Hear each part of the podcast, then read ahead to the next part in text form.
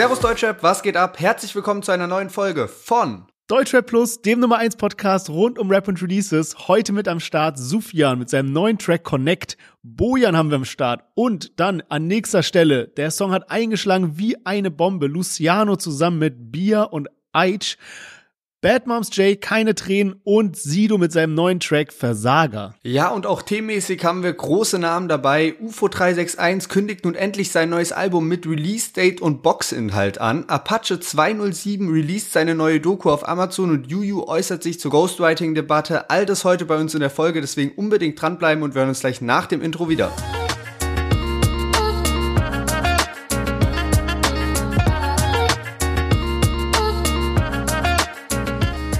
Ja, die Bro Points heißen jetzt Broins. Wer sich mit Getränken und Snacks von unserem Partner 4Bro eindeckt, kann sogenannte Broins sammeln. Also das ist quasi das Punktesystem von 4Bro und äh, das ist besonders spannend auch für Gamer, gerade jetzt, wo auch FIFA 23 rauskommt. Und zwar kann man die Broins in einen Gutschein für den PlayStation Store oder für Xbox einlösen und sich da dann eben äh, Sachen holen oder auch Spiele holen. Also unbedingt mal abchecken. Man kann die Broins in der 4Bro App einlösen. Die gibt's natürlich im Apple App Store oder auch im Google Play Store. Und jetzt viel Spaß mit der Folge.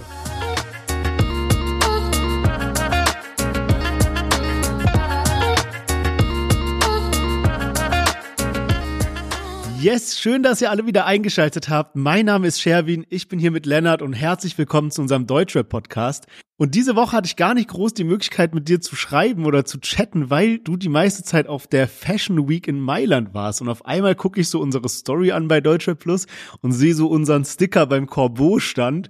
Und da wir bis jetzt nicht wirklich groß gesprochen haben, was ging da ab? Was hast du so erlebt? Yes, genau. Letzte Woche war so in Mailand die Fashion Week am Start und ähm, da gibt's natürlich dann irgendwie diese riesen Marken wie so Prada, Gucci, die dann irgendwie auch verteilt in der Stadt ihre Fashion-Shows haben. Aber es gab auch noch ein Event von About You organisiert. About You ist ja auch ein deutsches Unternehmen und ähm, die haben irgendwie für vier Tage eben von Mittwoch bis Samstag so eine kleine Area, also so ein, ja, so ein kleines Fashion Village aufgebaut. Also richtig, richtig cool gemacht, war ein bisschen außerhalb von der Innenstadt.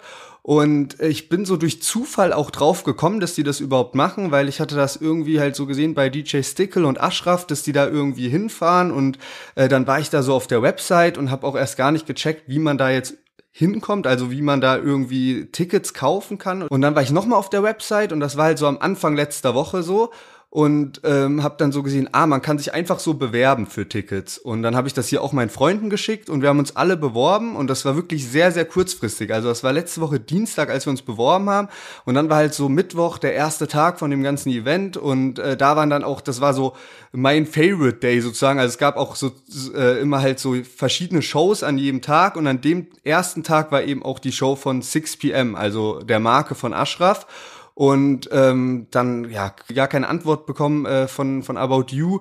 Und irgendwie schon auch so diese Hoffnung aufgegeben. Und dann in der Nacht von Mittwoch auf Donnerstag haben wir alle unser Ticket bekommen. Und ähm, dann sind wir natürlich alle direkt am Donnerstag auch hin und haben uns auch eine äh, Show von äh, Levi's habe ich mir angeschaut so. Und das war halt einfach so ein krasses Event. Es waren überhaupt nicht viele Leute insgesamt da, also ähm, es war jetzt nicht irgendwie überfüllt oder sonst was. Es waren ziemlich viele Deutsche da, weil eben About You so ja dadurch, dass es aus Deutschland kommt, haben das halt dadurch die meisten Leute irgendwie mitbekommen. Und ähm, halt auch viele Influencer da, also jetzt so die Elevator Boys zum Beispiel, dann war äh, Heidi Klum war dann da und ähm, es gab warte, warte, überall. Warte. Du, du, du, warst, du warst in demselben Raum mit Heidi Klum oder was?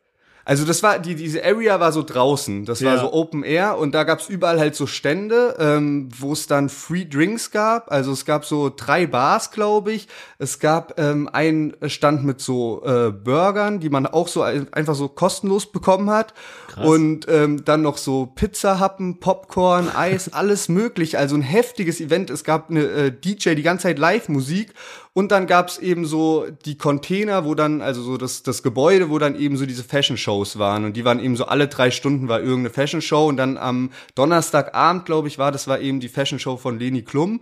Und äh, deswegen war dann natürlich auch Heidi Klum da und die ist dann da rumgelaufen und Heidi Klum kennt man halt auch international, deswegen waren da alle völlig aus dem Häuschen, auch hier so meine Freunde aus Norwegen und sowas waren dann voll crazy, so weil da plötzlich Heidi Klum einfach so ja zwei, drei Meter von uns entfernt war und ähm, dann äh, war, waren wir halt freitags auch noch da, weil es war halt einfach perfekt. Du gehst dahin, ähm, kannst irgendwie so Pre-Drinks machen, kannst Abendessen und danach kannst du also um halb elf, glaube ich, oder um elf war dann immer so Sense und dann konntest du halt danach irgendwie feiern gehen so. Mhm. Und ähm, dann war so der letzte Tag, Samstag, und ich, äh, genau, davor hatte ich eben schon so gesehen, Corbeau stand auch am Start und dann dachte ich so, ja, kommt jetzt Raff noch oder nicht irgendwie? Ähm, und dann war eben so dieser letzte Tag von dieser Fashion Show und das war dann so samstags und das war der erste Tag in Mailand jetzt so in den letzten drei Wochen, wo richtig mieses Wetter war und auch voll müde und verkatert und alles. Und ich hatte erst so gedacht, ey, komm, ich chill heute einfach so zu Hause und bin dann irgendwann auch so eingepennt und plötzlich bin ich so auf, ich bin so aufgewacht, so, hab auf mein Handy geschaut und hab so gesehen, hey, krass, einfach Raff Loredana und alle sind da gerade bei diesem Eventen und meine Freunde waren da auch, die aber jetzt auch nicht so viel mit Deutschrap zu tun haben. Ähm, und dann bin ich auch direkt hingefahren und äh, habe dann noch so Raff an der Bar stehen sehen und er war da auch mit Begleitung und halt gerade voll geredet und so. Und dann sind die aber relativ schnell auch in Backstage gegangen. Und ähm, als ich gerade angekommen bin, sind eben auch so meine Freunde gerade schon auf dem Weg zu so einer anderen Fashion Show von Montclair, die so mitten am Duomo in Mailand war, mhm. Ähm, weil es ja irgendwie Gerüchte auch gab, dass dass angeblich Beyoncé dort auftreten sollte. Und ich bin dann eben noch allein ins Gelände, weil ich dachte so, ja, vielleicht mal schauen, wie man noch irgendwie sieht. Und ich habe dann auch kurz Bowser, Lukas Teuchner, Ashraf und so gesehen und äh, bin dann aber auch relativ schnell Richtung Stadt und es war halt echt heftig, weil dann auch ähm, eben so die Marke Corbeau von äh, von Raff eben auch eine eigene äh, Fashion Show dort hatte mhm. und äh, zusammen mit einer Marke von Loredana Family First und äh, das stand aber eben nicht ganz so offiziell in dem Timetable drin, sondern da stand eben Why Not äh, ja. ähm, mit im, im Timetable drin und dann haben die beiden Marken von den beiden eben dort so ja ihren Auftritt gehabt. War auf jeden Fall ganz cool mal zu sehen und war wirklich ein krasses, krasses Event. Wir haben uns die ganze Zeit gefragt, wie viel About You dafür ausgegeben hat, um das alles auf die Beine zu stellen. Krass, das ist echt heftig. Ja, ich habe das auch letztens gelesen, dass About You jetzt so voll viel Geld investiert, um halt auch diese junge Zielgruppe anzusprechen und die vermarkten ja auch zum Beispiel von Juju die Marke und so, also ziehen jetzt eben Corbon da mit rein, Loredana und so. Also ich glaube, das ist denen einfach auch wichtig, da zu investieren, damit sie so die Nummer eins sind denn bei diesen, ich sag mal, Influencer-Marken in Anführungszeichen jetzt, wo halt auch Rapper und sowas dazugehören? Ja, man, auf jeden Fall. Und du hast dann da halt auch wirklich alle möglichen Influencer, auch, keine Ahnung, aus den Niederlanden und überall und äh, die posten das halt alles und das Ganze kriegt halt so eine Reichweite und ich denke About You ist gerade auch an so einem Punkt, ich weiß nicht ganz genau, wie krass bekannt die international schon sind, aber sowas bringt einem natürlich noch mal viel mehr Reichweite auch in anderen Ländern, weil in Deutschland ja. kennt es ja wirklich von den Jugendlichen, würde ich jetzt sagen, fast jeder so. Und ähm, in anderen Ländern weiß ich noch nicht, wie präsent das ist. Also viele kannten das auch noch nicht, aber ähm, ja, so ein Event ist natürlich da einfach äh, richtig, richtig krass. Also du hättest dich da auf jeden Fall noch mal äh, viel wohler als ich sozusagen gefühlt, weil du natürlich von uns beiden derjenige bist, der sich auch mehr für Fashion interessiert.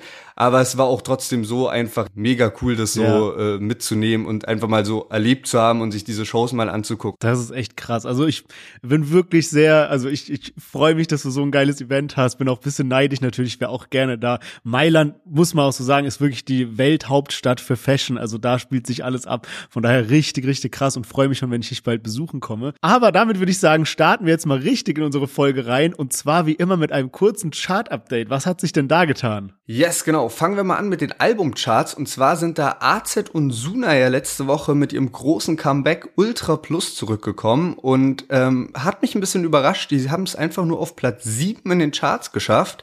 Ich hätte irgendwie mit einer Top 3 Platzierung gerechnet. Und es gibt aber nicht nur AZ und Suna mit äh, Neueinstiegen aus dem Deutschrap, sondern auch Blockmonster, Uzi und Pervers haben zusammen ein Album rausgebracht, heißt Kult und ist auf Platz 10 gegangen. Und das ist einfach wieder so krass zu sehen. Der Instagram-Account Freitag nach 0 Uhr veröffentlicht dann auch immer so die Streaming-Zahlen von den Alben, die rauskommen. Und äh, Ultra Plus hat 30 Millionen Streams und das Album Kult hat 200.000 Streams. Also was? was? für Welten da dazwischen liegen.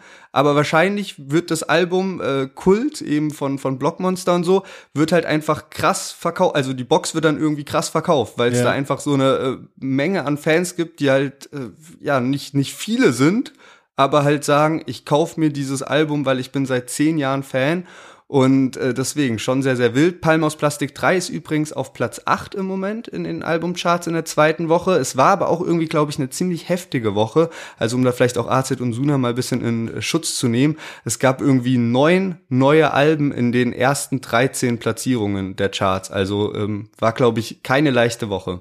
Krass, krass, ja, heftig. Aber wir hatten es ja auch letztens noch mit einem Kumpel zusammen darüber, ähm, wo wir so ein bisschen überlegt haben, okay, wie war jetzt so das Comeback von AZ und Suna? Und man muss so, also ich finde, es waren jetzt keine schlechten Songs, die haben jetzt nicht irgendwie so komplett ähm, verhauen, sage ich mal.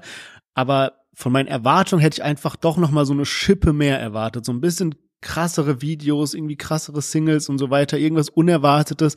Und es war jetzt schon ein bisschen so, ja, ich finde, so Platz sieben ist eigentlich fast schon verdient. Ja, also wirklich so Stichwort so was Unerwartetes. Ich hätte mir irgendwie noch ein geiles Feature gewünscht. Ich glaube, das hat so ein bisschen der Promo-Phase gefehlt. Einfach nochmal so ein Feature, was man halt noch nie mit AZ und Suna zusammen gehört hat. Das hat einfach nochmal so mehr Aufmerksamkeit davor generiert. Ich fand, die haben eigentlich gut begonnen mit äh, der Single KMN und Karussell und danach wurde es aber einfach so ein bisschen schwach und da hat war kein Lied mehr dabei, was mich so krass gecatcht hat wie die ersten beiden.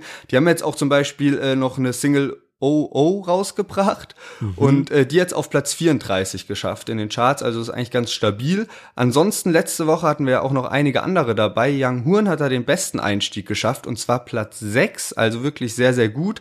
Hat er auch noch nie in seiner Karriere geschafft in die Top 10 zu gehen. Kapi ist auf Platz 26 mit seinem Solo-Comeback, Farid auf Platz 43 und Samra auf Platz 45 und Flair hatten wir auch noch mit dabei, der ist tatsächlich gar nicht in den Top 100 platziert. Und ich würde sagen, jetzt haben wir genügend über die Lieder von letzter Woche geredet und starten mal mit den Songs von dieser Woche und da haben wir Sufjan dabei, der war jetzt auch ein Jahr lang ungefähr weg und hat jetzt seine neue Single Connect. Das ist Patte in der Tasche, der Anzug ist von Fendi. Keine Rolex an meinem Arm, keine Eishaut. Ich ging mit 19 auf 3, ich fick dein Traum. Okay, ich bin da auf Kokain, ich hab seit Tagen nicht geschlafen. Bitte, was war das für ein Wahnsinn? Ich bin immer noch auf Wodka, schlecht für meine Leber. Weiß ich von meinen Ärzten, abgefucktes Thema. Baby, ich dreh ein Kelly, alle Leute sind nice, ich glaub, ich hab mich verliebt. In das Flex, in das Geld, ich bin connected, der Mercedes Benz, Yes, Sufian mit seinem neuen Track Connect und ich muss sagen, mich hat der komplett damit abgeholt und auch wirklich wieder krass überrascht. Das ist so ein Rapper, wo ich immer, wenn er nicht gerade released, so ein bisschen vergesse, dass es ihn gibt. Und wenn er was released, denke ich so, ah, krass, Sufian ist wieder da. Und auch einer, der einfach sehr, sehr viel Potenzial noch hat. Also wenn ich so überlege, von den Rappern, die man jetzt schon so kennt, wo die jetzt sind und wo ich noch das Potenzial nach oben sehe, ist Sufjan sehr weit oben an dieser Liste. Deswegen richtig starkes Single und was ich auch betonen möchte, ist ein richtig starkes Videokonzept. Also so habe ich Sufjan noch nie so wahrgenommen, dass er so ein bisschen, weißt du, er lächelt so in jedem Part, er hat richtig nice Visuals, wie er mit so einem alten Vintage Mercedes durch so ein, ich weiß gar nicht, so ein, so ein Sonnenblumenfeld ist es, glaube ich, durchfährt und so. Einfach mega nice gemacht. Dann rappt er auf so einem Boot, als, wo sie durch so einen Fluss fahren und so. Also es ist richtig, richtig cool. Ja, Mann, und Sufjan hat uns ja auch letztes Jahr krass überzeugt. Also da war ich wirklich sehr, sehr hyped auf alles. Da hat er letztes Jahr ähm, wirklich gut abgerissen. Ein Feature mit Haftbefehl, was zum stärksten Lied von diesem Haftbefehl-Album wurde, mit Wieder am Block. Also das war wirklich äh, krass, was da abging. Das war eine richtig gute Kombi und er hat da ja wirklich auch weitergemacht. Also alles nur Image und in der Hood waren da so zwei starke Lieder, die sowohl auf Spotify gute Streaming-Zahlen haben, als auch auf YouTube wirklich gut Klicks gemacht haben. Und und ich fand es dann letztes Jahr fast ein bisschen schade, weil ich dachte wirklich, da wurde so ein krasser Hype auf Sufjan aufgebaut mit diesem Haftbefehl-Feature, mit zwei richtig starken Singles und auch anderen guten Singles. Und dann kam halt ein Mixtape raus und ich dachte mir damals, ey, wie schade ist, dass das jetzt nicht irgendwie ein Album kommt mit einer Box oder so. Ich glaube, da war wirklich ein richtig gutes Momentum und das muss man jetzt natürlich wieder irgendwie kreieren, dieses Momentum. Aber ich finde, mit äh, Connect haben die es auf jeden Fall sehr, sehr gut hinbekommen, äh, dass da eine starke erste Single rauskommt und du hast auch schon das Videokonzept angesprochen. Äh, das äh, sieht sehr, sehr nice aus, auch irgendwie wie das Cover gemacht wurde und man hat wirklich das Gefühl, dass auch Sufjan Bock hat und dass er sich auch so ja, er hat ja in den letzten Jahren auch mal eine kurze Pause irgendwie drin und die war, glaube ich, auch einfach nötig, weil er sich ein bisschen so weiterentwickeln musste, weil er wirklich sehr, sehr früh gesigned wurde und sehr früh dann Musik rausgebracht hat. Und ähm, ich finde, so seit letztem Jahr ist er auf jeden Fall noch mal so eine Stufe höher. Und ich bin mal gespannt, was da jetzt so dieses Jahr so kommt. Ja, und du hast auch gerade gesagt, man merkt, dass Sufjan Bock hat und ich habe auch das Gefühl, dass auch Aslax richtig Bock hat, also das Label von ihm, ihn dabei zu unterstützen, ihn zu pushen. Und ich habe so ein bisschen überlegt, okay, was wäre jetzt so ein nicer Move?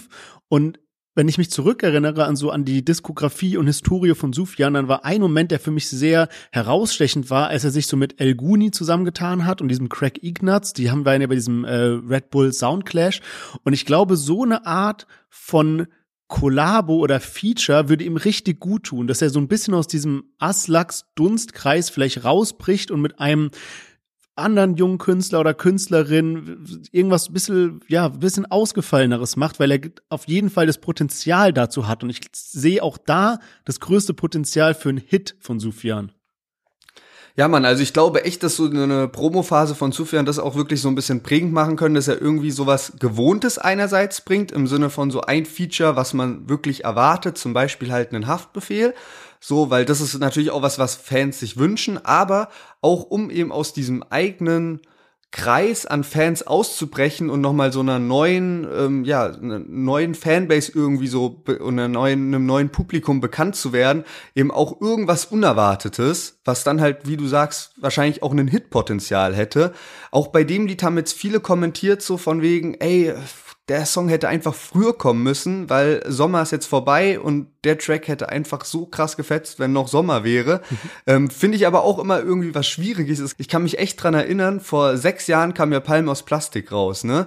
Und nachdem dann so äh, das Album rauskam, ich weiß noch genau, der September 2016, da war noch so lange warm. Also Ende September war irgendwie noch krasser Spätsommer mit so 29, 30 Grad und man konnte irgendwie so draußen halt abends auch noch chillen und alles Mögliche. Und ich habe da so mit Kumpels drüber geredet und ich meinte auch so, das tut auch schon einem Erfolg von einem Album dann gut, einfach solche unbeeinflussbaren Dinge. So, ja. was ist, wenn einfach so der September, äh, so wie jetzt, glaube ich, das Wetter bei euch Do in Deutschland ist, geworden wäre damals, dann hätte so ein Palm aus Plastik-Sound, natürlich wäre das trotzdem ein erfolgreiches Ding geworden, aber es hätte einfach nicht so diesen gleichen Vibe damals gehabt. Und wenn du halt noch so voll auf diesem Sommerfilm bist, dann hast du auch ganz andere Erinnerungen an diese Lieder, als wenn du irgendwie so bei 12 Grad in, im, im keine Ahnung, im Bus sitzt und äh, gerade in die Stadt fährst oder so und draußen regnet's und dann hörst du nie ohne mein Team. Das ist einfach so nicht das Gleiche, wie wenn du halt so abends mit allen Leuten bis in die Nacht noch draußen bist und dann halt diese Lieder hörst.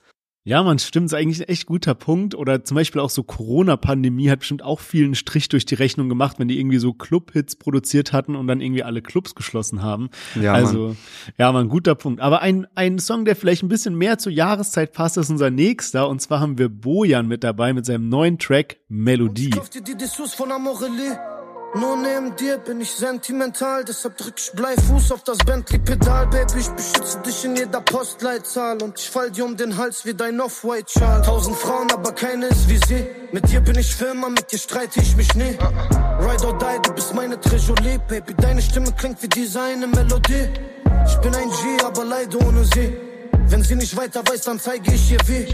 Ride or die, du bist meine Trejolie, Baby. Deine Stimme klingt wie diese eine Melodie. Yes, Bojan wieder am Start mit seinem neuen Lied Melodie und ähm, ja, viele Fans haben darauf auch schon gewartet. Das hat sich jetzt irgendwie über Wochen und Monate gezogen und alle waren hyped auf dieses Lied, das endlich rauskommt. Und ich muss sagen, ich finde es wirklich immer wieder beeindruckend, was für eine heftige Stimme auch Bojan einfach hat. Und mir kommt es einfach so vor, als wäre das nochmal ja, krasser Fortschritt so gewesen, seitdem er so, ja, Play 69, Namensänderung zu äh, Bojan. Irgendwie nehme ich jetzt auch ihn als Künstler ganz, ganz anders wahr und ähm, finde auch da matcht es eben gut auf dem Lied so die Stimme auf diesem traurigen Beat, auch wenn es jetzt nicht mein Lieblingslied von ihm ist. Also es gab schon äh, Lieder, die ich irgendwie mehr gefühlt habe, aber so aus diesem ganzen Catalea-Edition Kosmos, so also das Label von Samra, muss ich sagen, freue ich mich am allermeisten auf einen Bojan Solo-Album ähm, und schon ziemlich lange. Ich kann mich dran erinnern, vor einem Jahr habe ich auch schon das gleiche gesagt und äh, jetzt kam ja so der Sampler und alles. Also ich bin da echt sehr, sehr hyped, wenn es dann so richtig Richtung Album geht. Ja, man, safe. Also ich finde auch, dass Bojan sich sehr gut macht und auch, dass er jetzt nach der Namensänderung und so weiter mehr ins Rampenlicht gerückt ist, auch mit der Zusammenarbeit mit Samra. Was ich mich allerdings immer so ein bisschen womit ich mich so ein bisschen schwer tue und auch jetzt zum Beispiel bei dem Song, also der Song ist nicht schlecht, Punkt, ja. Er ist aber so ein bisschen so ein, so ein Safe Play. Es ist so ein Beat, der geht gut, es ist so Parts, die gehen gut, aber es ist jetzt so, es wird safe kein Hit, es wird auch safe kein Misserfolg, ja. Und das ist sowas, was mich aber dann bisschen stört, wenn das so in, in Summe kommt, ja. Und wir sprechen ja oft darüber, dass es uns wichtig ist, dass ein Rapper so ein Image hat und für irgendwas steht, dass man sich so voll damit verbinden kann. Und ich meine, Bojan ist ja jemand, der ist super lieb, keine ähm, Skandale oder sowas. Und dasselbe trifft ja zum Beispiel auch auf Luciano zu. Aber trotzdem mit Luciano so, weißt du, man hat direkt so ein komplettes Bild im Kopf. Und ich habe letztens was gesehen, da hat im Raff oder Bones oder beide irgendwie so darüber gesprochen, dass sie halt quasi so ein bisschen so ihr Erfolgskonzept ist, dass sie sich so drei Punkte aufschreiben und für die stehen sie. Und das machen sie immer wieder klar, dass sie dafür stehen. Was es ist, weiß man nicht genau, aber trotzdem hat man ja bei Raff und Bones so ein ganz klares Image im Kopf. So man hat alle, alle Dinge, über die sie rappen, was sie verkörpern, was sie zeigen und so weiter, sieht man direkt. Und ich glaube, sowas würde Bojan auch gut tun, wenn er sich so ein bisschen so ein Image aufbauen kann. Und er muss sich ja nicht mal dafür verändern. Aber ich glaube, wenn er das so ein bisschen so, diesen Kern verstärkt, für was er steht und was ihm wichtig ist und so, ich glaube, dann nimmt man ihn auch anders wahr. Weißt du, so ist er ein bisschen, man soll jetzt gar nicht böse klingen, aber er ist so einer aus Samras Team. So ein bisschen. Weißt du, weißt du, was ich meine? Ja, Mann, ich weiß, was du meinst. Ich glaube aber auch, dass äh, viele eben so von den äh, Samra-Fans oder von den Cantalea-Edition-Fans so in Bojan sehr viel Potenzial auch sehen und so ich hoffe, dass so das, was du ansprichst, dass das vielleicht auch einfach so zutreffen wird auf so die nächste Promo-Phase, weil ich habe jetzt auch gelesen, irgendwie hat äh, Bojan in so einer ähm, Umfrage bei Instagram eben so gesagt, er schreibt jetzt nicht mehr für andere. Und das hat er eben so in den letzten Jahren auch mal gemacht. Und jetzt ab sofort nur noch Fokus auf sich selbst. Und ähm, ich meine, das spielt vielleicht auch manchmal einfach eine Rolle. Wenn man halt hier und da noch einen Track oder ein Album für jemand anderes schreibt, dann hat man vielleicht gar nicht so die, die Zeit und die Konzentration und den Fokus, um sich so, ja, um sich um sich selbst zu kümmern und auch so ein Image für sich selbst aufzubauen. Aber vielleicht funktioniert das jetzt einfach so in Zukunft dann äh, besser und äh, mit dem neuen Album kann er sich so wirklich was komplett eigenes aufbauen und das wird ja dann auch das erste Soloalbum von Bojan eben seit dieser Namensänderung. Also ja. ich bin da echt sehr, sehr hyped. Mich würde auch mega interessieren, ähm, für wen Bojan denn so in äh, Vergangenheit eigentlich geschrieben hat. Auch, äh, also wirklich, ich glaube, der ist auch ein äh, begnadeter Schreiber. Aber zum Thema Ghostwriting kommen wir dann später auch noch äh, bei Juju zu. Ja, man, safe. Und nachdem du eben im Intro ähm, davon erzählt hast, welche krassen Rapper du alle so auf der Mailänder Fashion Week getroffen hast, kann ich hier auch mal eine kleine Anekdote erzählen. Und zwar war ich letztens im KDW hier in Berlin mit meiner Freundin so ein bisschen shoppen und dann läuft man ja so von dieser, so von Kleiderstange zu Kleiderstange und guckt da so ein bisschen durch. Und man blendet ja eigentlich so die Leute um sich herum so ein bisschen aus und irgendwie ich guck so, guck so, was, welche Marken sind da drüben und so und auf einmal ist sie so, ah, da ist ja Bojan und er hat so auch so voll entspannt, weißt du, so voll die Ruhe weg, guckt so einen Teil nach dem anderen, war mit so einem Bro da, so, und wie findest du das? Der so, ah, nee, ist nicht so cool, ist cool und so weiter. So, ich glaube, der ist halt auch so voll der nette und bodenständige Typ einfach. Also war echt witzig, das mal so so gesehen zu haben, irgendwie da so neben so einem Rapper bisschen so zu shoppen. ja, ey, safe, aber habe ich auch das Gefühl, der arbeitet ja auch tatsächlich mit unserem Werbepartner 4Bro ziemlich eng zusammen. Und die haben auch letztens ein sehr, sehr witziges Reel hochgeladen, wo dann auch wirklich ultra sympathisch äh, rüberkam. Ja, Mann, und jetzt ist mir eigentlich gerade eine witzige äh, Überleitung eingefallen. Und zwar habe ich noch einen weiteren Rapper und zwar den einzigen anderen Rapper, den ich noch am, im KDW getroffen habe, war Luciano. Und der ist zufällig unser nächster Künstler. Und zwar hat Luciano sich zwei internationale Feature Feature-Gäste geschnappt, und zwar Aitch und Bia. Und die haben zusammen den Track Bamba herausgebracht.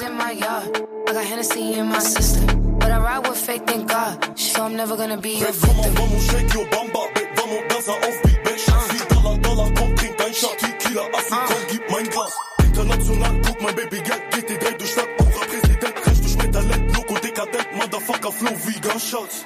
Yeah, shake like that, boss don't break, meine pretty Majestic, Jan. Step in den Club dominant. Body fantastic, Jan. Hol noch mehr Imperial. Aura Majestic, Jan. Step in den Club dominant. Ohne Skandal in den Top 10 Charts. Yes, Luciano zusammen mit Eid und Bia. Und dieser Song ist echt eingeschlagen wie eine Bombe, also unfassbar. Über drei Millionen Streams auf Spotify habe ich heute Mittag nochmal nachgeschaut. Das ist echt heftig. Und ich finde es auch krass, man merkt einfach, wenn man es so mit früheren Ami-Feature aus dem Deutschrap vergleicht, damals hatte man das Gefühl, okay, da hat jetzt irgendein Deutschrapper, irgendein Ami-Rapper gekauft, damit er einen Part schreibt. Und hier hat man einfach das Gefühl, die haben wirklich das sind drei Künstler aus verschiedenen Ländern, die sich auf Augenhöhe begegnet sind und gesagt haben, okay, wir machen jetzt zusammen einen Song und wollen, dass der ein Hit wird. Und es ist echt krass. Also wenn man auch mal guckt, zum Beispiel Eitch und Bier, ich habe vorhin mal geschaut, mit welchen anderen Künstlern die so direkte Features haben. Und es sind unter anderem Leute wie Ed Sheeran, Stormzy, J. Cole, Nicki Minaj, Tiger, 21 Savage, Doja Cat, Pharrell Williams, Kid Inc. oder auch David Guetta. Also nur um mal so klar zu machen, mit also in was für einem Umfeld sich Luciano jetzt so indirekt bewegt, ja, und ich glaube, es ist wirklich nur eine Zeit, bis Luciano so einen internationalen Durchbruch hat. Ich glaube wirklich daran, da ist natürlich viel Fantasie dahinter, aber ich glaube, er hat einiges richtig gemacht, indem er so auf den Sound gesetzt hat und auf so Aesthetics in seinen Videos, wie er sich gibt, wie er so diese Adlibs macht, was für Beats er benutzt, dass es quasi fast egal ist, ob du Deutsch sprechen kannst oder nicht. Du hörst diese ganzen Wörter, die ja eh bei Luciano viele englische Wörter sind und du kannst einfach immer hören. Von daher ey, es ist echt wild. Der hat ja schon die ganze Zeit die meisten monatlichen Hörer. Ich habe letztens gelesen, dass Luciano auch der zweitmeistgehörte Rapper in Europa ist, also auch so Länder wie Frankreich mit eingerechnet, die ja starke äh, Rapper haben, ja. Und ähm, ey, da fehlen einem echt bisschen die Worte. Ja, man, auf jeden Fall. Also das ist wirklich krass. Ich habe da auch mal so ein bisschen auf Spotify monatliche Hörer verglichen von den drei Künstlern, die wir jetzt dabei haben. Und das ist halt alles irgendwie so fast ein Level, also so von sechs bis acht Millionen irgendwie. Also Luciano spielte halt voll mit und das merkt man, finde ich, halt auch auf dem Song dass das halt alles so eine Liga sozusagen ist. Und ähm, ich kann mir so gut vorstellen, wie einfach Leute in den Staaten, Leute in UK, Leute in Deutschland einfach halt ausrasten auf den Track, weil es halt einfach krass ist, weil es eine krasse Combo ist und weil es so gut passt. Und ich kann mir auch vorstellen, dass Leute in Frankreich, die halt Rap lieben, Leute auch in Spanien oder Italien, die, die eben auch was für Rap übrig haben, dass die das auch tot feiern würden, wenn sie das hören, so, weil das halt einfach so international Shit ist, einfach. Also, äh, Luciano wirklich richtig, richtig krass. Du sagst auch schon, so, er hat sich einfach in den letzten Jahren da auch voll hinbewegt in die Richtung und ich könnte mir halt wirklich auch vorstellen, dass so in den letzten äh, Monaten so oder im letzten Jahr, wo Luciano eben zu diesem ähm, ja, Künstler avanciert ist, der so die meisten äh, monatlichen Hörer hat im, im Deutschrap, dass es da schon viele gab, die eben nicht in Deutschland, Österreich und der Schweiz wohnen, sondern halt auch außerhalb, die ihn gepumpt haben oder die zumindest so ein, zwei Lieder von ihm kannten und gehört haben. Weil wenn ich auch mal so mein eigenes Hörverhalten anschaue, ich guck auch manchmal in andere Länder einfach so in die Top 50 Charts und wenn ich da halt einen Rapper aus Schweden krass finde, dann ist das Lied auch in meiner Playlist und dann zähle ich auch zu den monatlichen Hörern da rein. Oder genauso aus Frankreich.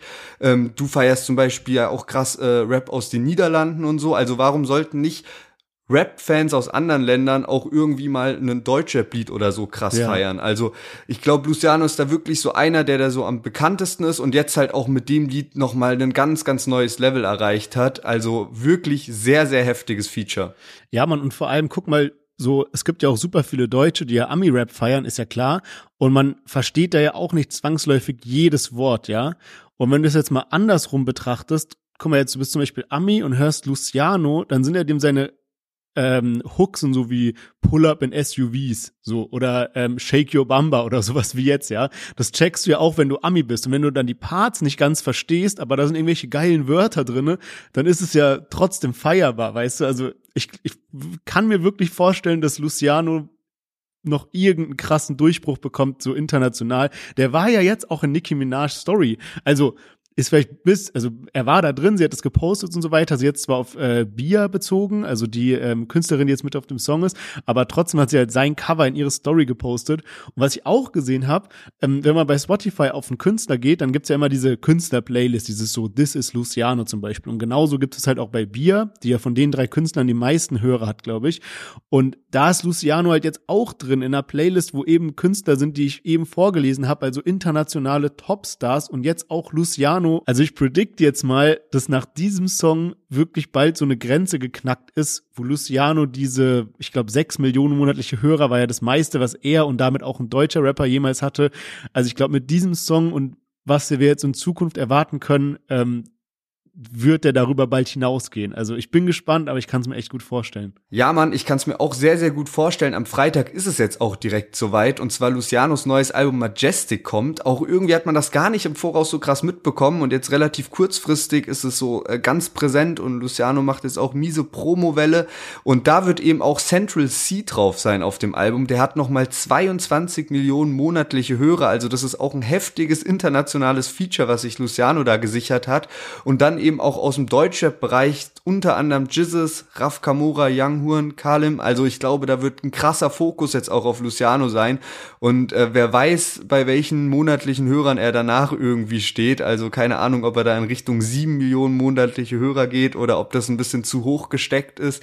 Aber ähm, ja, ich denke, so sein neues Album wird auf jeden Fall äh, ziemlich Welle machen. Ich habe mich dann auch gefragt, hey, gibt's eigentlich jetzt eine Box dazu oder irgendeinen Bundle? Und äh, dann fand ich es ein bisschen komisch, weil so auf einer offiziellen Seite von Luciano gab's es nicht, aber dann eben bei diesem Bravado ist ja so eine, ähm, ja, so ein Fanshop sozusagen online und da gab's einen Bundle und dann habe ich noch mal woanders im Internet einen Bundle gesehen, was aber mit einem anderen T-Shirt irgendwie war und ähm, das hat mich ein bisschen gewundert, weil es so keine richtige offizielle Quelle war. Also ich glaube, wenn Luciano jetzt gerade, der hat ja schon viele Alben rausgebracht, aber Platz eins hat bisher irgendwie noch nicht geklappt.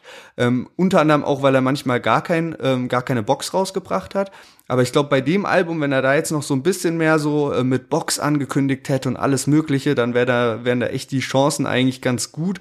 Aber auch so weiß Luciano, glaube ich, dass er eben gerade auch so durch Streams unfassbar stark ist und wahrscheinlich hat er gerade auch einfach so diesen internationalen Fokus, einfach Hits bringen mit ästhetischen Videos und alles Mögliche. So, das hat ihn ja auch so, also in den letzten Monaten so seine ganzen Singles hat es ja auch einfach so voll begleitet und äh, war ja auch alles ein krasser Erfolg. Also was er da ja mit Beautiful Girl geschafft hat zum Beispiel echt heftig. Und du bist schon am Anfang auch ein bisschen auf die Streaming-Zahlen eingegangen. Ähm, tatsächlich hat es nur ein Song dieses Jahr äh, geschafft, mehr Streams innerhalb von 24 Stunden zu generieren. Und das waren Mixu, McCloud und Tilo mit We Made It. Und ähm, ja, Luciano hat es jetzt eben mit Eich und Bier auf äh, knapp 1,7 Millionen Streams in 24 Stunden geschafft. Und ich bin mal gespannt, wie das jetzt so nach einer Woche dann ungefähr aussieht. Ähm, ja, da ist bisher so der Rekordhalter Beautiful Girl von Luciano mit 10 Millionen. Also bin mal gespannt, ob das wirklich daran kommt oder äh, zumindest äh, eben auf Platz zwei, was natürlich auch sehr, sehr stabil wäre. Ja, man, das ist echt krass. Ich meine, gut, wenn die Connections von den anderen beiden Künstlern da jetzt irgendwie Welle machen, dann kann es echt sein, dass es ganz andere Dimension annimmt.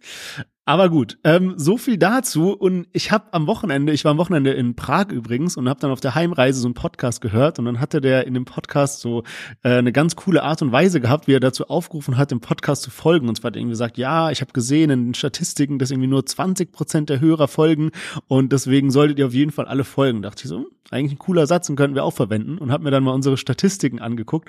Habe aber gesehen, dass relativ viele Leute von unseren Hörern eigentlich folgen. Von daher möchte ich diesen Satz ein bisschen abändern und sagen, an die restlichen Prozente, die bei uns noch fehlen, die noch folgen könnten. Es lohnt sich offensichtlich, weil so viele Leute von unseren Hörern schon auf Folgen geklickt haben. Deswegen einmal Folgen klicken, dann verpasst ihr keine Folge mehr. Ihr bleibt immer auf dem Laufenden, werdet benachrichtigt und uns unterstützt es natürlich auch. Von daher vielen, vielen Dank an alle, die schon folgen und auch Dank an alle, die noch folgen werden. Und damit würde ich sagen, kommen wir zu unserem nächsten Song. Bad Moms J. Sie hat ihren neuen Track Keine Träne rausgebracht und da hören wir jetzt mal rein. Ich glaub, ich war damals schon so. Ich mache sie fragen, wieso. Heute ohne BH auf die Shows. Sag auch Hurensohn im Radio. Was für Regeln? Hör auf niemand. Keiner sagt mir, wen ich leben soll. Mach Musik nicht wie am Fließband. Füg die Platten in mein Herz ist aus Gold. Vielleicht hab ich einiges verkackt. Lief in weißen Nikes durch den Matsch. Manchmal läuft es scheiße, doch ich lach. Keine Tränen, hätte ich gar nichts falsch gemacht, Yes, Bad Moms J und der Song heißt Keine Tränen, also Plural, habe ich mich eben kurz versprochen. Ähm, yes, Keine Tränen von Bad Moms J. Ja, ähm, wie, was soll ich sagen? Also, ich finde, der Song ist auf jeden Fall gut. Aber irgendwie ist mir bei dem Song auch so aufgefallen, dass ich das Gefühl habe, dass bei Bad Moms J so ein bisschen diese Innovationskraft nachgelassen hat. Ich erinnere mich noch, als wir den zweiten Song von ihr dabei hatten. Ich glaube, als ersten Song von Bad Moms J hatten wir Zirkus oder sowas am Start. Und dann kam ein Song, der hieß Snow Bunny. Und da hatte sie so ein Element eingebracht, dass sie so auf einmal so ASMR-mäßig so flüstert und pipapo irgendwie sowas. Und da haben wir noch darüber gesprochen, so, oh, wie krass, die kommt von 0 auf 100 und bringt dann noch solche neuen Elemente mit in den Rap. Und dann auch sowas wie ähm, mit, ähm, äh, und dann noch, und dann auch noch sowas wie zum Beispiel mit Kasimir, diese Mega-Hits. Aber irgendwie so in letzter Zeit ist, sie macht zwar viel, auch so mit Cool Savage jetzt zusammen und so weiter, aber für mich hat's ein bisschen nachgelassen. Ich habe mal geguckt, weil wir jetzt heute so viel über monatliche Hörer gesprochen haben. Sie steht jetzt bei 1,9 Millionen und ich meine, das war auch schon mal mehr. Ja, bestimmt war das schon mal mehr. Also gerade so zu dieser Zeit von äh, Kasimir äh, mit Ohne dich, also da waren das bestimmt viel, viel mehr monatlich höher, aber ist halt jetzt auch mittlerweile schon länger her. Ich meine, das sind fast zwei Jahre, glaube ich, dass der Hit rauskam. Aber ich sehe es ehrlich gesagt nicht ganz so kritisch wie du. Sie hat sich halt jetzt so ein bisschen so eine Pause genommen. Dann fand ich sie neulich eigentlich ziemlich, ziemlich stark, als sie mit ihrem äh, Track Intro äh, so zurückgekommen ist. Fand ich eigentlich eine starke Nummer. Ähm, hat mir auch besser gefallen als jetzt das Lied. Das Lied ist halt jetzt einfach mehr Hit-Charakter. Charakter und ging auch von den Streaming-Zahlen gut ab. Also hat bis mehr, bisher mehr Streams als Sido zum Beispiel, steht eben knapp bei äh, einer Million. Und ähm, sie hat davor eben auch auf TikTok gut Welle gemacht und äh, dadurch äh, haben sich das eben auch schon, ja, so viele irgendwie Videos dazu gemacht und sie hat eben auch dazu aufgerufen und ja, dann kommt der Song schneller und das Video schneller und alles mögliche so.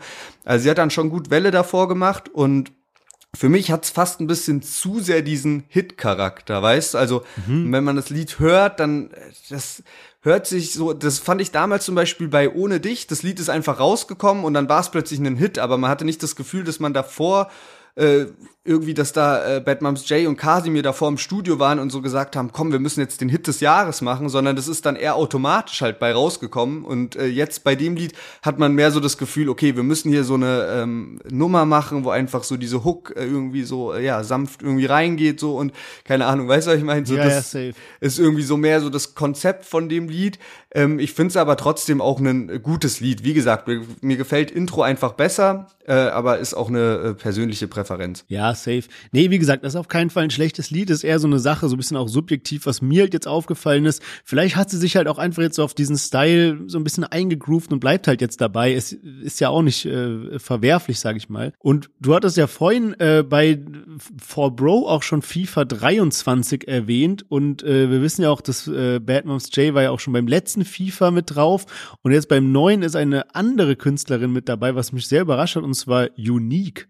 Ähm, hatten wir, glaube ich, auch einmal mit dabei, aber die hat es jetzt auch geschafft, auf den, äh, ja, als offizielle Künstlerin mit dem Song Man nennt mich, also so heißt der Track, äh, bei FIFA 23 reinzukommen. Ja, man, das hat mich auch sehr, sehr überrascht. Ich habe dann auch in das Lied reingehört und sie hat eben so eine Line auch dabei, wo sie FIFA erwähnt und ich glaube, das könnte vielleicht auch einfach dazu geführt haben, dass dann eben äh, die Leute von EA Sports sie halt mit auf diesen Soundtrack gepackt haben. Aber trotzdem sehr, sehr nice auf jeden Fall.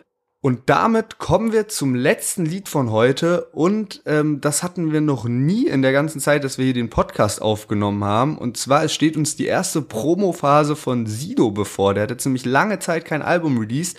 Und mit Versager ist jetzt das neue Album angekündigt worden. Und bevor wir darüber weitersprechen, hören wir erstmal den Track rein.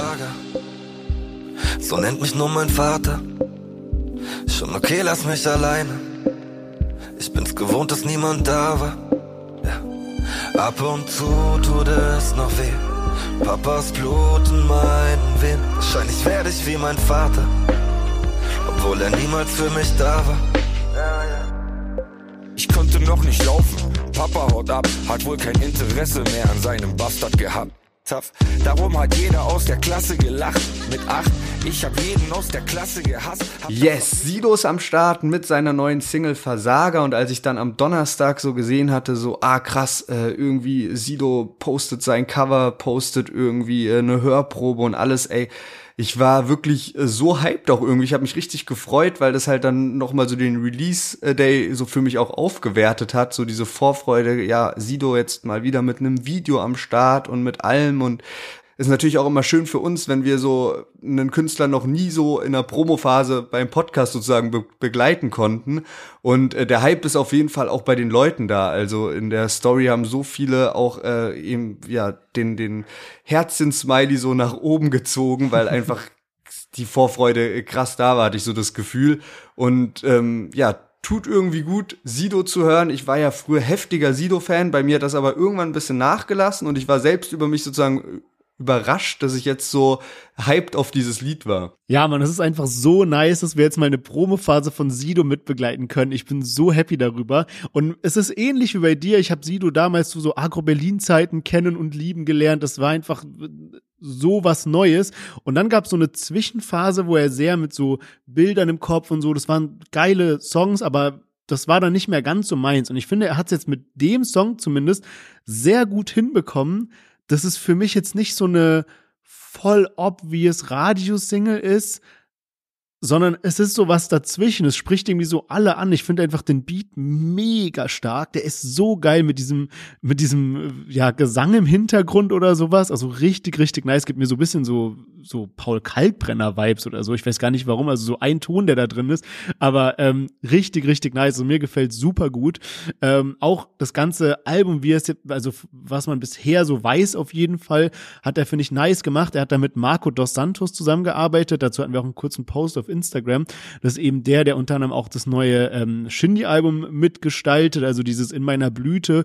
Und der ist einfach ein sehr begnadeter Designer. Der hat jetzt auch das neue Cover für ihn entworfen, was ich richtig stark finde. Also es ist so Sido in verschiedenen ähm, Emotionen zu sehen und dann ist auch irgendwie die Maske von Sido damit eingearbeitet und alles so ein bisschen, als ob so Teile verbrannt wären von dem Cover. Einfach sehr, ein sehr starkes Cover und jetzt zusammen mit dem Song finde ich es einfach nur richtig stimmig. Ja, Mann, also ich bin auch sehr begeistert von dem Lied. Ich war mir am Anfang auch nicht ganz sicher, weil ich so zur Hook sagen soll, aber muss jetzt auch mit äh, mehrmals hören sagen, das passt irgendwie, aber ich finde halt vor allem die Parts richtig, richtig krass. Und es ist ja auch immer das gleiche Reimschema irgendwie durchgezogen und ich finde, das macht halt Sido auch so oft aus. Er gestaltet Sachen nicht zu kompliziert irgendwie, aber liefert immer so krass viel Message mit, dass es heftig. Und das ist halt schon immer so, egal ob das Lieder von damals, von vor 15 Jahren mit Herz oder Mein Testament oder sowas waren, einfach halt so voll die Gänsehautlieder. Und äh, dafür habe ich eben Sido auch früher halt so krass gefeiert, wie vielfältiger unterwegs war. Und ich bin jetzt wirklich sehr, sehr hyped so drauf, was kommt, weil Sido war jetzt auch eine gute Zeit lang eben weg und musikalisch nicht ganz so aktiv. Mal hier und da ein Feature, dann letztes Jahr plötzlich aus dem Nix mit, mit dir, diesem irgendwie ohne Video released und plötzlich krasser Hit geworden, ähm, schon jetzt irgendwie Goldstatus erreicht und alles. Und ähm, ja, letztes, also sein letztes Album ist ja jetzt auch drei Jahre her mit Ich und keine Maske und war auch ein voller Erfolg und ich bin jetzt echt gespannt, was der so, was der für Singles rausbringt, so in den nächsten Monaten. Und am 9.12. kommt dann sein Album, was Paul heißt. Ja, man, richtig nice. Du hattest gerade den Refrain angesprochen, dass du nicht genau weißt, was du davon hältst. Ähm, was, was mich ein bisschen verwundert hat, ist, dass nicht so ganz klar angegeben wurde, wer den Refrain singt, weil es ist ja offensichtlich nicht Sido. Ich glaube, von den Künstlern, die angegeben wurden, da ist einer dabei, der heißt Janek Stärk. Und ich kann mir vorstellen, der ist so Produzent, aber irgendwie auch Künstler, dass der das singt. Es wird zwar nicht so klar genannt, aber der hat eben auch viel mit so Leuten wie Bossa oder Mark Forster oder Adel Tawil zusammengearbeitet. Ähm, von daher kann sein, dass er da die Hook übernommen hat. Das hatte ich ja auch letztens schon bei anderen Künstlern be bemängelt, dass ich irgendwie komisch finde, wenn, ja, wenn das einfach nicht genannt wird, wer da so einen großen Teil äh, verantwortet von dem Song. Ähm, aber ja, lass uns mal zusammenfassen. Wirklich geiler Song, geil, dass wir eine Promophase miterleben dürfen. Ich glaube, da können wir uns echt auf ein paar Brecher freuen. Und damit würde ich sagen, bevor wir zu unseren Themen dieser Woche kommen, machen wir mal ein kurzes Fazit. Wir hatten mit dabei Sufian mit Connect, Bojan mit Melodie, Luciano, Aitch und Bia mit Bamba, Bad Moms J mit Keine Tränen und zu guter Letzt Sido mit Versager. Große Namen. Wie sieht's denn diese Woche bei dir aus? Ja, also ich glaube, das geht bei mir heute echt äh, ganz klar an Sido. Der hat wirklich abgerissen mit dem Lied. So, das hat für mich nochmal den Release Friday irgendwie zu was Besonderem gemacht. So, also der hat echt einfach ein starkes Lied abgeliefert. Und äh, wie schaut's bei dir aus? Ja, krass. Ey, bei mir ist es äh, so eine so eine so eine Doppelbelegung von Sufjan und Luciano. Sufjan, weil er mich krass überrascht hat und Luciano, weil ich da einfach alle drei Parts sehr krass finde. Also auch die Ami-Parts. Ähm, mega starke Nummer. Ähm, aber ja, cool. Lustig, dass wir diese Woche, diese Woche da mal so unterschiedliche Favoriten haben. Und damit würde ich sagen, kommen wir ganz kurz zu Amused, die auch diese Folge wieder gesponsert haben. Und zwar möchte ich diese Woche auf ihren TikTok-Channel aufmerksam machen, weil Amused, wenn man so sich so auf Instagram anguckt, dann sieht man natürlich immer diese ganzen coolen Posts mit den neuen Künstlern, die gesigned wurden oder Umfragen und so weiter, Giveaways, was wir eben alles schon oft im Podcast mit dabei hatten. Aber auf TikTok kriegt man noch mal einen richtig schönen Einblick behind the scenes, was die so machen, wer, wer da so dahinter steht, was die im Office machen. Da sind viele Quizzes, Infos rund um Rap und einfach alles, was man so von TikTok kennt. Also checkt das gerne mal ab. Amuse.io auf TikTok. Wirklich sehr spannende Inhalte. Und damit würde ich sagen, kommen wir zu den Themen diese Woche und starten tun wir mit UFO 361. Da hast du uns ein bisschen was mitgebracht. Yes, genau. Und zwar ist ja schon seit geraumer Zeit bekannt, dass UFO 361 an seinem neuen Album Love My Life arbeitet.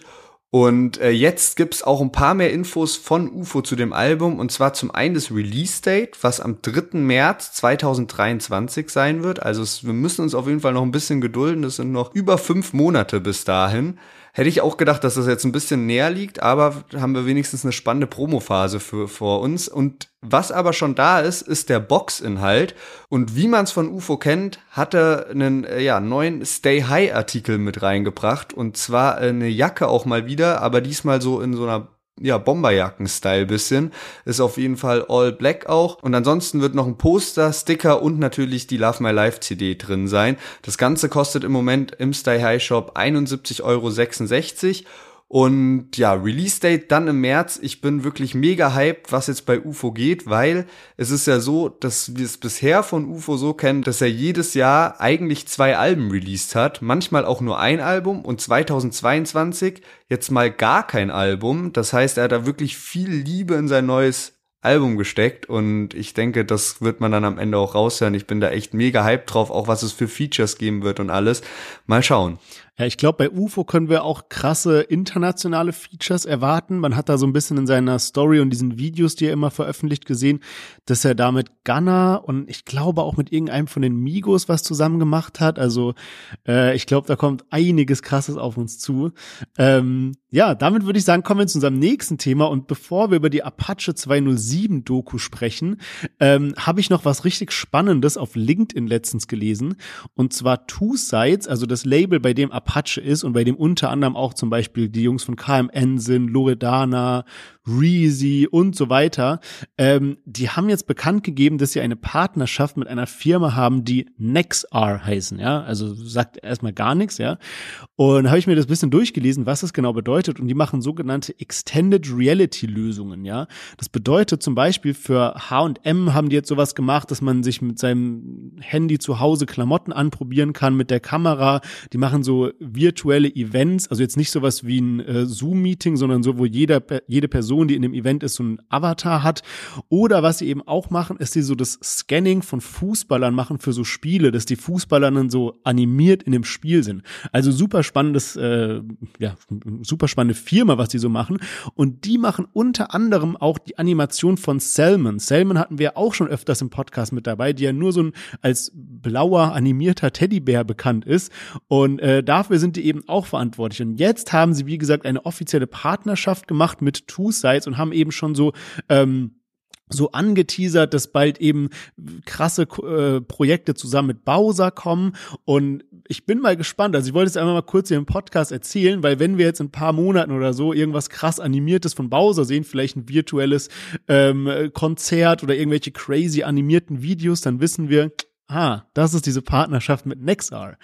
Und ähm, damit können wir eigentlich auch gleich zur Apache-Doku kommen. Ich habe mir heute mal angeguckt, man kommt ja gar nicht drum herum. Ich habe vorhin erzählt, ich bin aus, äh, war in Prag, bin jetzt von Prag zurückgefahren und ey, ich habe überall diese Werbung gesehen, die war an Hauswänden, die war an diesen, äh, an so Bushaltestellen, die lief auf irgendwelchen riesigen äh, Displays, das da immer dieses Apache-Gesicht, was sich so aufklappt und so weiter. Also eine unfassbare Werbekampagne, was sie dafür gemacht haben. Und was mir auch nicht so ganz klar war, ich dachte irgendwie, es wird so ein bisschen wie so eine, wie so eine Serie oder so mit so einzelnen Folgen, aber es ist quasi eine Doku, also eine Episode. Ich glaube, die geht 88 Minuten oder so, wenn ich jetzt nicht vertue. Und ja, es ist wirklich, wirklich krass gemacht und ich finde auch, es ist wirklich so das richtige Vehikel für einen Künstler wie Apache, um so ein bisschen Content behind the scenes zu zeigen.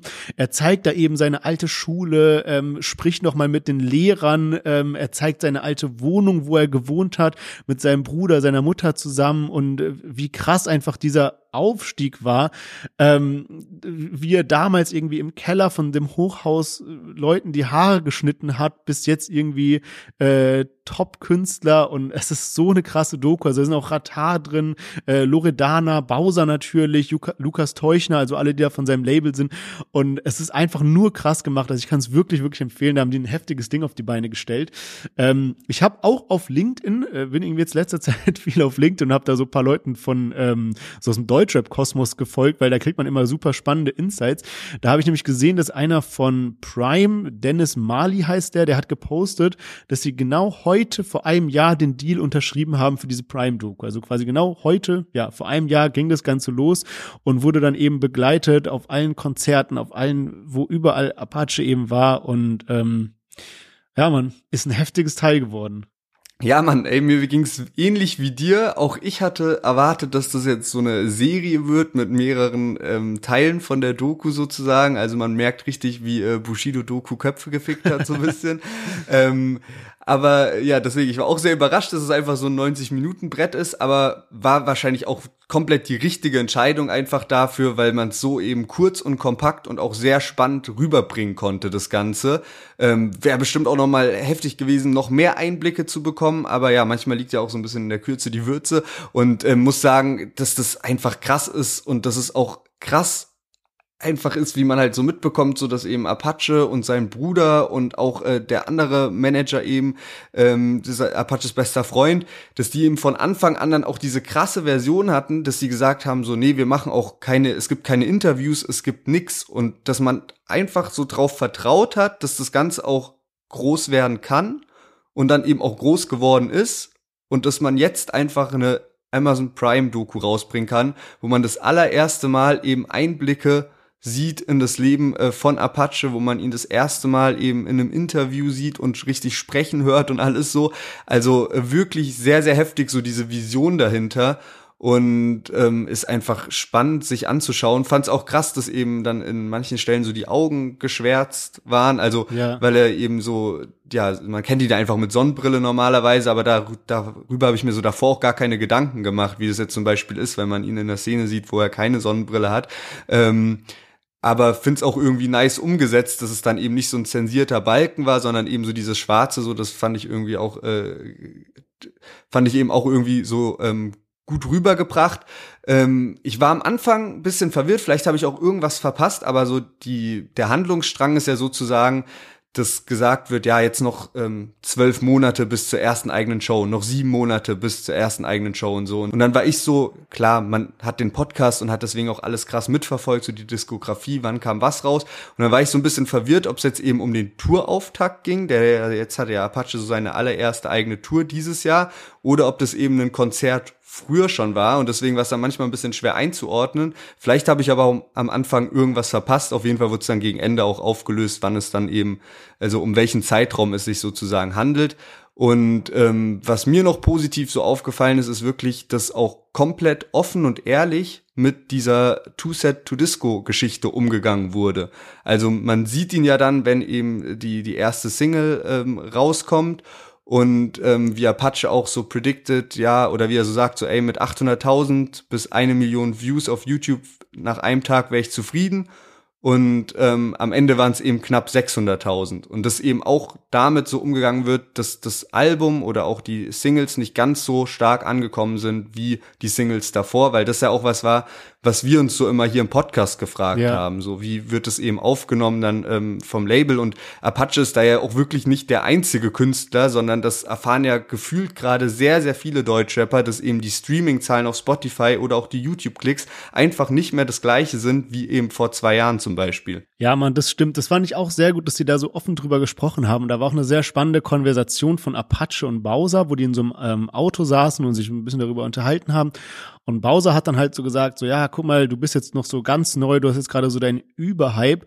Und was dir die ganze Zeit im Hinterkopf ist, ist so dieser Erfolgsdruck. Du hast so abgeliefert, du musst jetzt irgendwas bringen, was genauso gut ist und das beeinflusst halt so ein bisschen, was du jetzt released. Aber zum Beispiel bei Bowser, der sich jetzt so eine Auszeit genommen hat, ist das irgendwie damit auch verflogen und dadurch ist wieder so sein anfänglicher Hunger gekommen und er sagt auch in der Doku, dass er jetzt wieder übel Bock hat, neue Musik rauszubringen.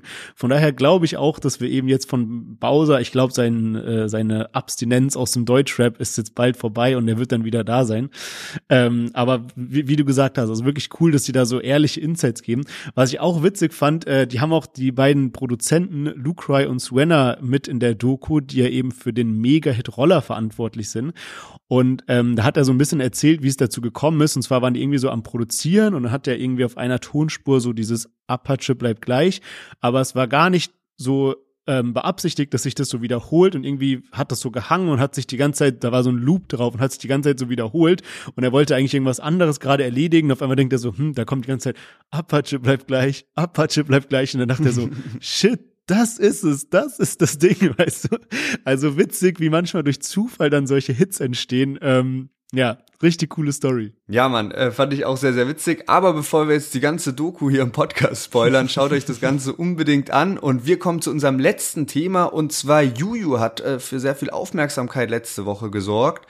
Und äh, da geht's eben um diese ganze Ghostwriting-Debatte. Das Ganze wurde ein bisschen angestoßen durch Animus. Der hatte nämlich Juju per Insta-Story gefragt, ob sie eigentlich ihre Texte selber schreibt. Und Juju hatte dann eben auf die Story geantwortet, ganz normal mit einem äh, Text eben und hatte da so eine Phrase mit drin, wo es eben hieß so, ja, Animus, ich als Frau schreibe meine Texte selber und hat dann das eben noch so ausgeführt und äh, dass sie eben sehr stolz drauf ist, dass sie ihre Texte selber schreibt und daraufhin gab es dann eben einige Kommentare. Also wir hatten ja auch einen Beitrag dazu gemacht, auch natürlich die anderen Hip-Hop-Medien und ähm, ja, da gab es viele Kommentare und aus diesem Anlass hat dann Juju einen neunminütigen Livestream gestartet und sich nochmal ausführlich zu der ganzen Sache geäußert, weil sich viele drüber aufgeregt haben, von wegen, ja, äh, warum hat sie da geschrieben, sie als Frau? Und dann wollte sie eben einfach ein bisschen diese, diese Dinge klarstellen und hat eben in dem Livestream dann auch gesagt, sie wollte damit jetzt keine Frauen diffamieren, die sich eben Hilfe holen beim Schreiben. Ähm, und ähm, auch jetzt nicht die Feminismuskarte an sich spielen, bloß dass es sie eben nervt, dass sie immer wieder gefragt wird und sie das Gefühl hat, dass es eben allein darauf basiert, dass sie eine Frau ist und dass halt immer wieder Männer auch kommentieren damit. Und ähm, dass sie halt einfach stolz drauf ist, dass sie es eben seit Anfang an selbst schreibt, keine Hilfe braucht und äh, dass viele dann eben immer wieder Gerüchte reinbringen von wegen Alias wird sie für sie schreiben und alles Mögliche.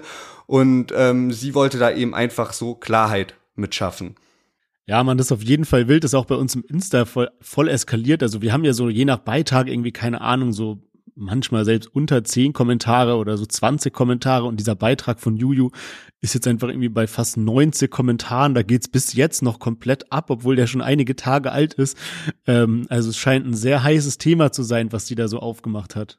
Ja, man auf jeden Fall. Und ich kann es auch irgendwo verstehen, dass sie halt, ähm, ja, dass man wütend wird, wenn man diese Kommentare liest. Und ich meine, bei Juju muss man jetzt auch wirklich sagen, da kommentieren jetzt viele, ja, aber ey, äh, Bushido schreibt seine Texte auch nicht selber. Also zum Beispiel dein Argument von wegen, das würde nur, würden nur Frauen angegriffen würden, werden, ist äh, jetzt sozusagen ungültig. So, das schreiben viele. Aber ehrlich gesagt kann ich Juju schon irgendwie verstehen, weil wenn man halt wirklich seit Anfang der Karriere selbst schreibt und man hat das Gefühl, dass man immer wieder dass immer wieder nachgefragt wird und so. Und Juju ist jetzt wirklich nicht dafür bekannt, dass sie wegen jeder Kleinigkeit irgendwie ähm, sagen würde, so, äh, ja, äh, Feminismuskarte und alles Mögliche. So, so. Dafür ist Juju ja überhaupt nicht bekannt. Deswegen kann ich so irgendwie ihren Ärger auch voll nachvollziehen. Und meine Erklärung so ein bisschen dafür, dass eben so viele ähm, so bei Juju nachfragen, ist, wenn man mal überlegt, der Anteil von Frauen im Deutschrap ist halt relativ gering im Vergleich zu den Männern. Also ich würde sagen, es gibt männliche Rapper wahrscheinlich 90 Prozent und Frauen eben 10 Prozent, die rappen. Und wenn man sich jetzt so die bekanntesten Rapperinnen anschaut, dann ist zum Beispiel bei Bad Moms J und bei Shirin David, die gehen ja komplett offen damit um, dass sie eben auch sich Hilfe suchen beim Schreiben und eben Songwriter haben für ihre Hits. Und das sind ja schon mal so zwei von den vier bekanntesten. Und auch bei Loredana ist es ja bekannt, also sagt ja auch selbst, dass jetzt eben Reezy sie unterstützt. Ja. Und ich glaube eben, dass dadurch, dass eben bei den drei von vier größten Deutschrapperinnen eben klar ist, dass da andere Texte für schreiben, dass deswegen Juju damit häufig konfrontiert wird. Also ist es auch überhaupt nicht jetzt eine Rechtfertigung dafür, dass diese Kommentare okay wären, aber sozusagen so ein Erklärungsansatz, so gegenüber Juju, aber ja, ich kann sie komplett verstehen, dass man da einfach, ähm, dass, dass es einfach nervt, wenn man eben die ganze Karriere davon begleitet wird und deswegen finde ich ihren Livestream, den sie da gemacht hat, auch völlig in Ordnung und weiß auch nicht, warum das jetzt so für so viel Aufruhr eben sorgt. Sie hat dann ja auch ein bisschen so mit eingebracht, so von wegen so, ja, wenn ihr wüsstet, welche Gangster-Rapper sich alle Texte schreiben lassen, hatte dann auch irgendwie so beispielhaft so gesagt, so von wegen, ja, einen Jizzes fragt ihr auch nicht und glaube aber auch gar nicht, dass jetzt Jesus da ein schlechtes Licht rücken wollte, auch wenn es bisschen komisch war, dass das eben diese Komponente dann direkt mit Alias und sowas hatte. Aber ja, ich glaube einfach, Juju ist ja auch cool damit. Also Juju meinte ja auch von wegen, sie juckt es nicht, wenn sich andere Rapper was schreiben lassen, egal ob das jetzt Gangster-Rapper sind, egal ob das eine Bad Moms J ist, sondern sie will eben einfach so für sich klarstellen, dass sie ihre Texte selbst schreibt und deswegen eben dieses ausführliche Statement. Ja, Mann, also ich finde auch äh, richtig so, dass sie das dieses Statement abgegeben hat und da so ein bisschen für Klarheit gesorgt hat, weil man es vielleicht echt so ein bisschen angenommen hat durch die anderen drei Künstlerinnen. Ähm, finde es aber auch im Allgemeinen gut, dass diese Debatte jetzt noch mal so ein bisschen aufgerollt wird und so ein bisschen, ja, wer lässt sich eigentlich schreiben, damit es einfach klar ist, weil ich finde es ja auch spannend zu wissen, okay, welcher Rapper schreibt seine Texte selber oder welche Rapperin schreibt ihre Texte selber und äh, wer macht das eben nicht. Von daher, ähm, ja, finde ich cool, dass darüber jetzt so ein bisschen gesprochen wird. Aber damit würde ich sagen, schließen wir eine sehr spannende und für mich auch sehr unterhaltsame Folge ab. Wie vorhin schon erwähnt, vergesst nicht auf Folgen zu klicken und gerne auch eine gute Bewertung dazulassen, wenn es euch Spaß gemacht hat. Wir freuen uns darauf, nächste Woche wieder podcasten zu dürfen. Also wir hören uns nächste Woche wieder. Denkt dran, auch auf Instagram, TikTok, checkt mal Deutschrap-Plus ab. Und damit macht's gut. Bis nächste Woche. Ciao, ciao.